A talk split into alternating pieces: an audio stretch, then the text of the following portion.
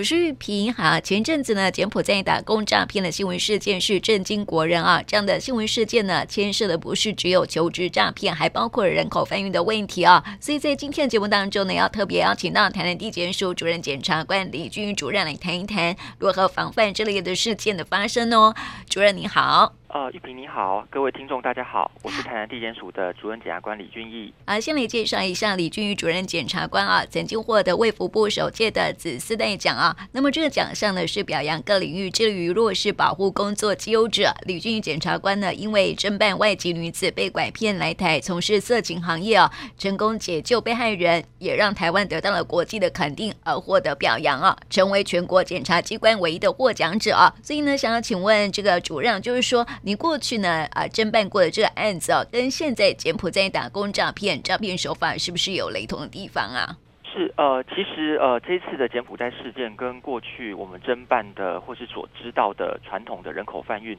呃有蛮多不同的地方。嗯，虽然现在我们这个柬埔寨的事件哦，许多地方的检警还在持续侦办中，有一些情况可能没有那么的清楚，有待查证。但是从一些已经知道的讯息，我们可以知道。呃，许多的民众可能透过求职的广告或者是亲友的介绍，那前往柬埔寨等国家。那他们本身除了可能是遭受劳力剥削、性剥削或者是器官摘取的被害人之外，跟以往最大的不同是，这些民众我们不排除他们本身可能也参与或涉及到一些犯罪。那他们当初有可能到国外去，本身就是有要去赚取非法所得或是参加犯罪组织的意思。因为呢，从许多的一些广告或者是呃当事人现身说法，我们发现许多是显然不合理或是过于梦幻的一些薪资待遇啊。嗯。那依照我们现行大众的知识水准、工作的经验，还有我们过去呃法院的一些判决，还有我们政府反复的宣导，可以知道这些当事人有一些是知道他出国的。呃，目的哈，可能是这个工作的项目跟收入是不单纯的，嗯，可能会涉及到一些不法，像是呃跨国的诈骗啊、非法的赌博，或者是甚至是枪支毒品等，所以这些跟过去的呃人口贩运的被害人其实有一些不一样的地方。嗯，是我们看到的说，呃，这些的案子啊，这个柬埔寨打工诈骗哈，都是从那个脸书上面嘛，这个脸书求职啊，其实有很多的陷阱，对不对？是是。嗯，因为基本上我们很难去，呃，我们一般的民众看的这些讯息很难自己去查证。那如果说自己当下正好经济状况可能呃不好，或者是真的很希望有一份工作，就可能会呃撇开他其实知道这个可能有问题，却大胆的去呃想要去尝试，啊，或者是顾不了这么多，就用侥幸的心态去尝试，但其实都非常的危险。嗯，对，但是就是因为可能就是。呃，用金钱蒙蔽了 自己过去的经验，或者是呃，这个理智线断掉就对了，嗯、对不对？是，嗯，所以有时候我们看到这个脸书上面啊，常常就是说啊，这个输入文字资料，然后就可以赚取很多钱，那可能要小心一下了。是是，嗯，对。那常见的求职诈骗类型有哪些呢？呃。常见的一个诈骗类型，包括就是说，因为我们的呃诈欺集团为例啊，他当然会希望呃透过一些账户来洗钱，所以他不会用自己的名义的账户，所以他会想要取得我们民众呃这个很宝贵的这个金融账户的资料，那他就透过说呃求职的过程当中，民众你可能为了要呃担任这个工作，我们要汇款给你，汇薪资给你，所以请你先提供你相关的账户资料。那有的民众呢，就直接把自己的账户，包括存折、提款卡，甚至密码等资讯，直接就寄给了呃所谓的这一个呃求职的公司哈的单位。嗯。结果其实这些呃金融账户都被诈骗集团拿来当做一个汇款、提款的工具使用。那这个可能会造成这个民众涉及到帮助诈欺、帮助洗钱等罪责，甚至要赔偿被害人的一个民事的一个。责任，嗯，对，所以这个如果说有公司啊要求你求职的时候，单位哈要求你去呃把这个账户啦，然后呃卡片啊、提款卡啦，还有密码啦都提供给他，就很奇怪了。是的，嗯，所以哪些人很容易被骗啊？是青少年吗？呃，其实各个年龄层多少都有，因为可能是涉及到这个呃需要工作的关系，那又容易啊。在这个网络上，因为我们没有办法真实的去看到对方，那他可能透过脸书先吸引你注意之后，接着又透过其他通讯软体或电话，跟你不断的怂恿或是告知你其他的一些讯息，让你在听到了他更多的一个介绍说明之后，有些人就呃会去陷入一些陷阱。那当然有，也不排除我们刚刚所说的，有一些民众多少应该也听过我们政府的宣导或是新闻的报道这些案例，但是可能还是呃为了一点小小的利益啊、呃，或者是没有注意之下，还是把这个很重要的金融账户去提供给诈欺集团。嗯，对，应该是侥幸心态啦。是。嗯，还有就是说想要呃快速的获取暴利。是。其实不是只有检察官说的小利。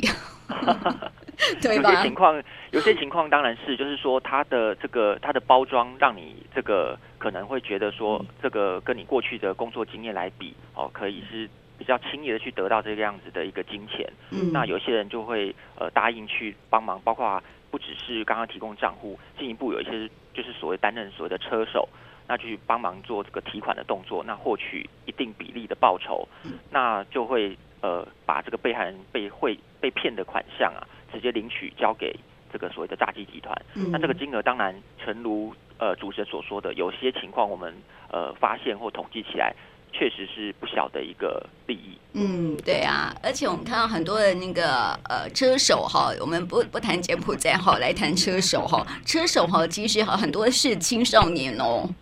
没有错，那青少年可能更因为他呃本身啊不容易取得工作打工的机会。那就会游走在这个边缘，那现在进而呃会被这一些诈欺集团呃所利用啊，就是利用他们青少年的一个身份，那可能在检警在一开始可能不见得直接针对他们在做调查，或是。呃，诈欺集团集团会跟他们洗脑哦，他们的这个年纪这么轻，初次犯罪，可能少年法庭会给予相对轻判，嗯，会使许多的少年啊，特别是呃需要一些金钱花用的时候，一时的迷失，那就去配合诈欺集团去做这样子的一个工作。嗯，是。那有没有可能说哈，这个呃诈骗集团会利用青少年的网络交友，就是应啊应该是说他们的人脉关系，就是呃有点像老鼠会。是我我我我找一个朋朋友跟我一起来做，然后我就可以多得到多少佣金这样。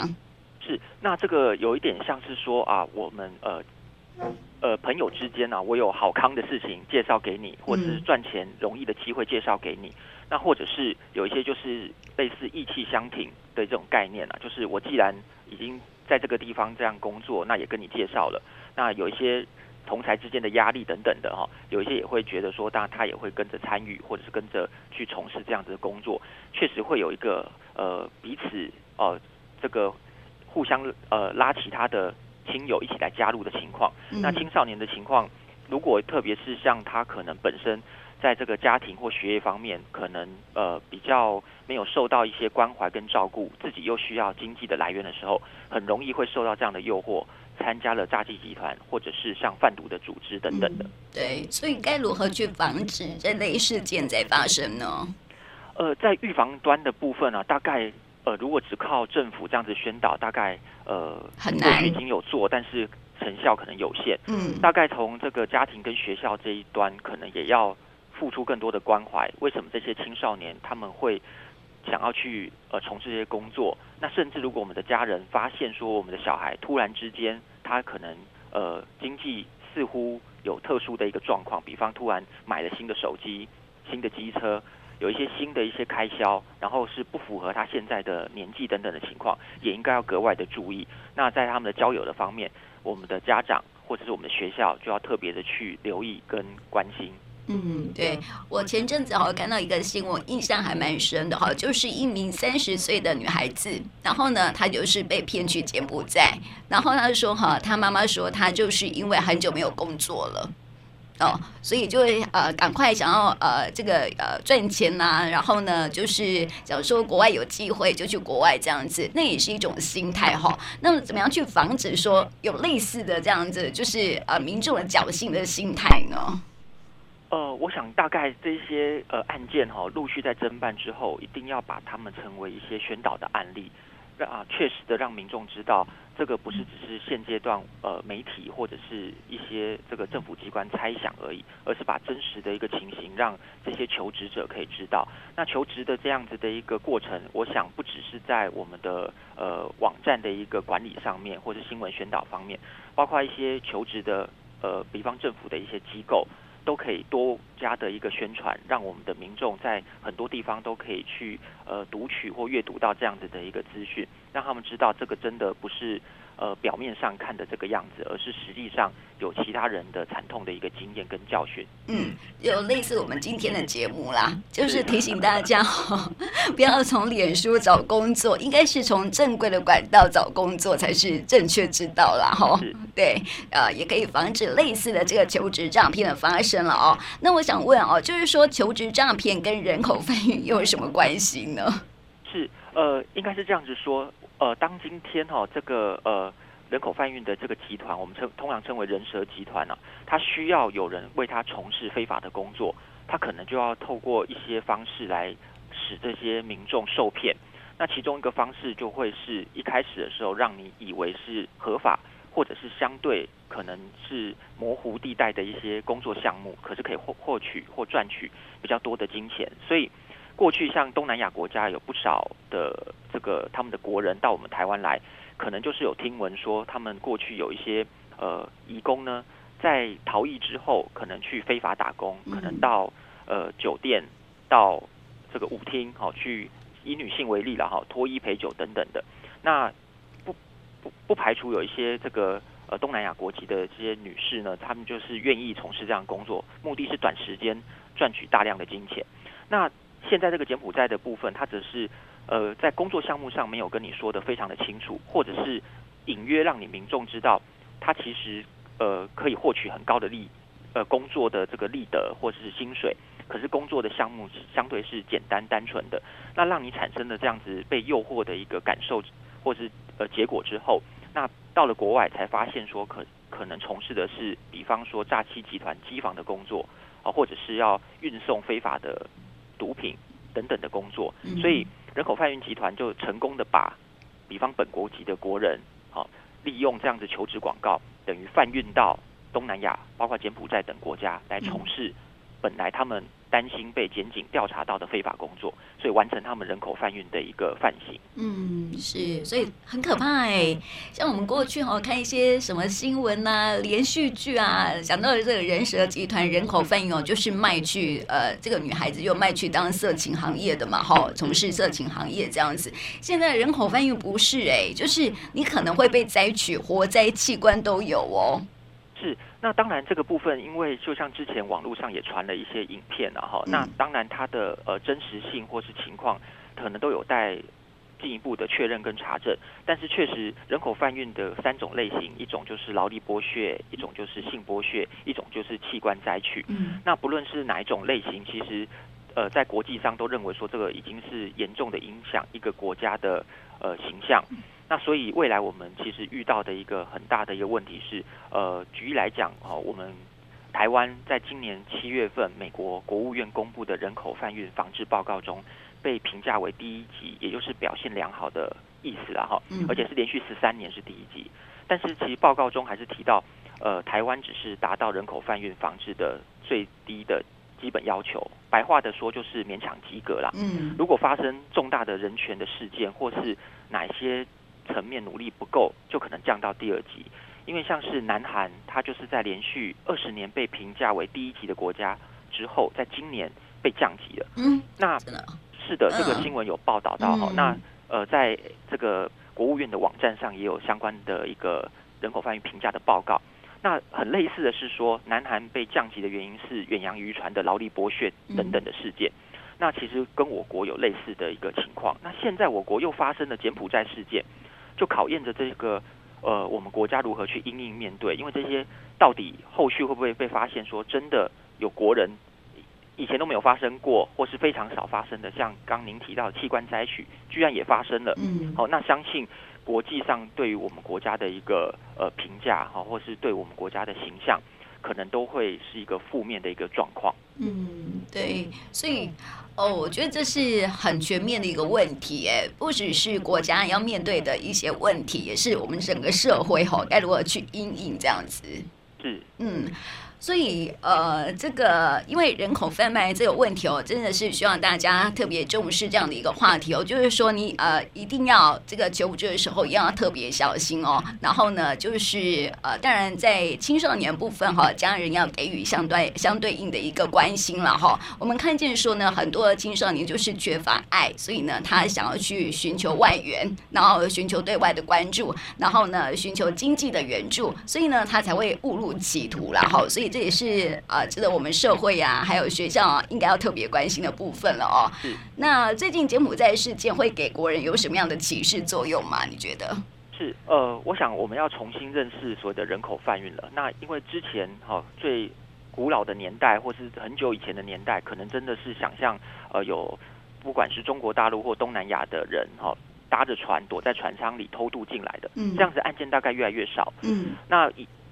近十年、二十年发展成这些外籍人士是坐着飞机合法入台，可是他可能逃逸之后被我们的国人或者人蛇集团不法的剥削，好，那从事性交易或是其他非法工作。那现在又发展到是我们的国人，哦，可能是这个被不管是我们国被我们国人或是被外国人哦骗到国外去，那从事这些非法的工作。所以人口贩运集团等于说他们的呃手法观念也一直在改变。嗯，那我们国人应该要赶紧的去重新去认识所谓的人口贩运的概念。而且人口贩运一般来说是从三个层面去观察的。第一个是，而且是呃正好取它英文字母的开头了哈，我们称为三 P 层面。第一个是诉追，就是起诉啊 prosecution。那这个当然是我们检警调单位的责任，就是有这样的案件要赶快去追查。那第二个很重要，也就是我们现在最欠缺，主持人刚刚提到的，就是呃 prevention，就是预防的部分。因为现在发现这些民众的这个被害意识不足，嗯，以至于他自己被骗，甚至检警在这个机场要阻止他，他都还一意孤行啊，觉得说反正是我们在阻挠他，嗯，对，等等的，所以他的被害意识丧失或是欠缺的情况之下，会让。呃，外界或国际上认为这个国家在宣导、在预防的层面是不够不呃不够强的，那使得国人任由他人好、哦、去将他们加以做这个人口贩运的一个动作，所以这是非常值得我们去警惕的。那刚刚讲的第三个 P 就是 protection，就是保护。当我们今天真的去查获了，我们怎么样提供相对应的一个保护啊，甚至预防他再被成为被害人。好，所以这三个层面都必须要去兼顾。那我想这是国家的责任，而且特别像现在的话，应该要特别着重预防再有国人继续的被害。嗯，对。我们看到那个柬埔寨案例后，国内其实也有哎。前阵子还看到新闻说有诈骗集团，然后就是找了一群人，然后就是强压上车之后呢，把他拘留。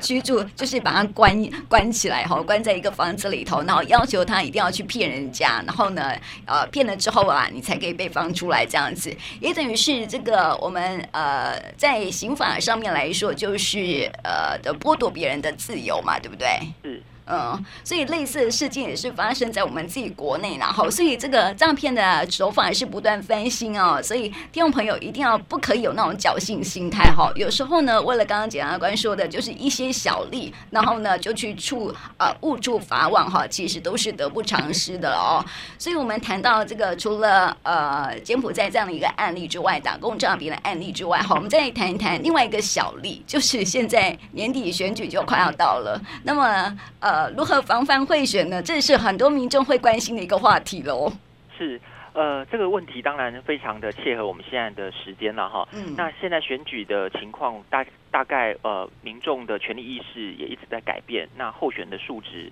大多数也都一直在呃往好的方向，所以整体的选风其实是逐年的干净跟改善了。但是还是多少会听闻以呃金钱利益来贿选的情况。那基本上跟我们各位的听众来做一个说明，很多人会问说啊，到底呃多少的金钱或多少的利益才叫做收受？对，叫做贿选，叫做买票或卖票。嗯、那其实呃这个并没有一个一定的一个标准答案。那重点是说，它的这个意思是我们检警单位如果要认定这是一个贿选，那必须是这个候选人呢，他是以这个金钱代价哈，呃，有一个对价性的关系，要换取你这张选票。嗯，我们必须要证明这一个部分。好，所以他不会是单纯说今天拿了一个东西，我们就一定认为是贿选。我们会综合所有的一个情势，好，那所有的证据来做认定。那当然，越高的价钱的利益或是金钱，我们越容易去认定这个应该是要。这个换取这个选民的选票，或者选民把自己的宝贵的一票卖掉了哈。嗯，那当然，呃，最最重要的其实要跟民众宣导的是这个背后的一个意义了哈。因为有心人士不管用各种方式去影响选举，那过去我们传统的金钱买票以外，现在也常见他把金钱投入通讯软体、网络媒体做这个资讯战或是假假的讯息。嗯，好，那这些背后的不当的资金或势力。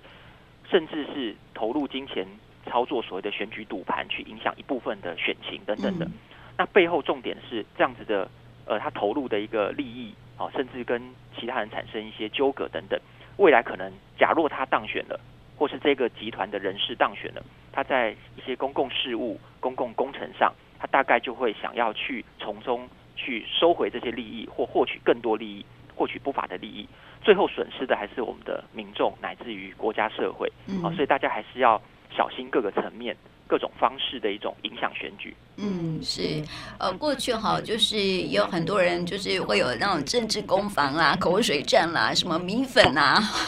这个炒米粉啊之类的哈，也变成是一种贿选这样子了哈。不过我们检察官当然还是会看这个金钱，还有就是说你整个整个状态吧，是不是？是是。对，不会说诶。啊，发个垃圾袋，发个口罩，现在不是很多候选人会发垃圾袋、发口罩吗？是，对。那其实哦，金额啊大不大、小不小，其实都不是有一个问题啊，就是看你的。我我觉得那是一种心态的问题哦。那很多人也不会因为一碗米粉，或者是一个垃圾袋，或者是一个口罩就被买票啦，是不是？是。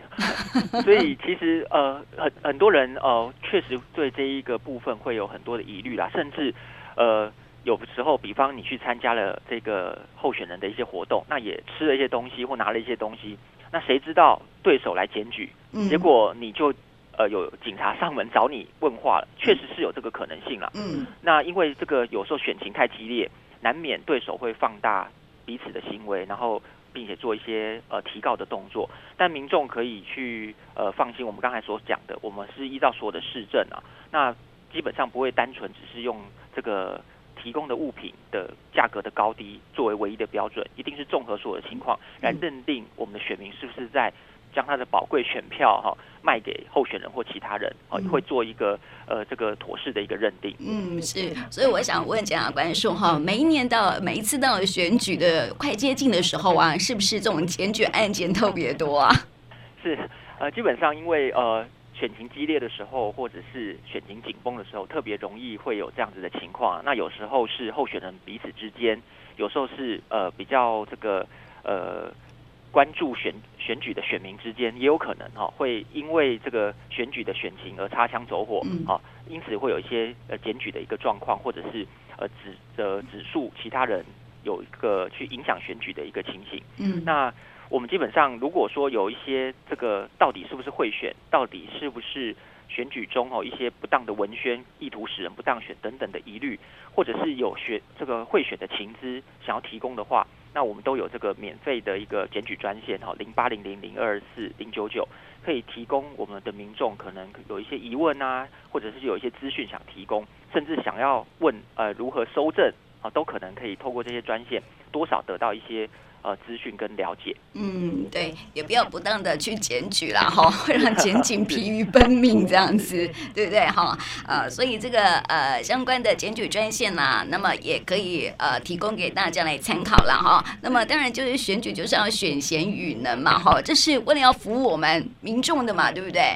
但是选出来是公仆，是要服务民众的哈，所以呢，当然是要选贤与能，千万不要因为一个小利，然后呢就选了一个不适当的人选了哈，啊，也。提供给大家来了解。那么在今天呢，我们来啊、呃，透过这个检察官，我们来访问求职诈骗啦，还有人口的一个翻译的问题，还有这个贿选的问题啊，也希望进一步的带听众朋友了解更多的有关于法治上面的一些资讯，这样子哦，提供给我们听众朋友。那么今天呢，也谢谢李俊宇主任检察官来到我们节目当中，谢谢你，谢谢谢谢。